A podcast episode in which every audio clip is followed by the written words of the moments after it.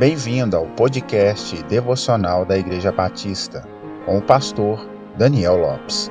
Siga as nossas redes sociais, arroba PIB Francisca Adriângela, um lugar de encontro com Deus.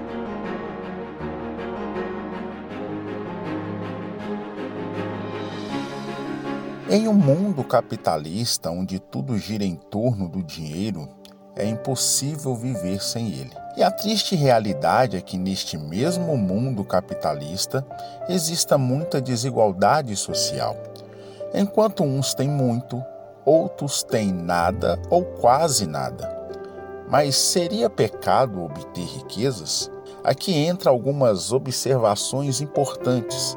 A primeira é que o problema não é ter riqueza e bens, desde que tenham sido adquiridos de forma justa e honesta. O grande problema é a riqueza nos ter, pois quando isso acontece, a escravidão ao desejo de ter riqueza e bens nos conduz a outros problemas, como a falta de satisfação em Deus, pois o próprio Jesus disse que não tem como servir a dois senhores, não tem como servir a Deus e ao dinheiro, pois odiará um e amará o outro, ou se dedicará a um e desprezará o outro.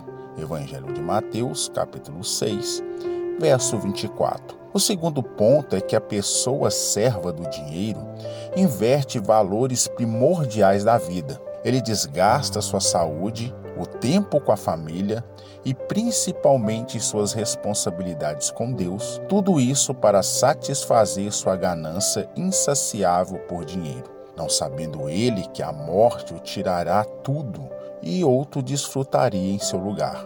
Por isso, Salomão, um dos homens mais ricos que já pisou nesta terra, disse: Ninguém lembra para sempre dos sábios, como ninguém lembra dos tolos. No futuro, todos nós seremos esquecidos, todos morreremos, tanto os sábios como os tolos. Por isso, a vida começou a não valer nada para mim ela só me havia trazido aborrecimentos. Tudo não havia sido ilusão. Eu apenas havia corrido atrás do vento. Tudo o que eu tinha e havia conseguido com meu trabalho não valia nada para mim. Sabia que teria de deixar tudo para o rei que ficasse no meu lugar. E ele poderia ser um sábio ou um tolo. Quem é que sabe? No entanto, ele seria o dono de todas as coisas que eu consegui com meu trabalho e ficaria com tudo o que a minha sabedoria me deu neste mundo. Tudo é ilusão. Eclesiastes capítulo 2, verso 16 ao 19. Deus deve ocupar o primeiro lugar em nossas vidas. Devemos honrá-lo com a nossa vida de todo o coração, alma e entendimento e sermos bons mordomos de tudo que Ele coloca à nossa disposição para administrarmos com responsabilidade. Que nossa vida não seja uma corrida desenfreada e gananciosa em busca de dinheiro e satisfação pessoal, mas que nosso deleite e satisfação esteja no Senhor, pois assim estaremos ajuntando tesouros no céu, onde o ladrão não rouba, nem a traça corrói. Deus lhe abençoe.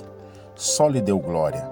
A Deus honra, glória e louvor para todos sempre.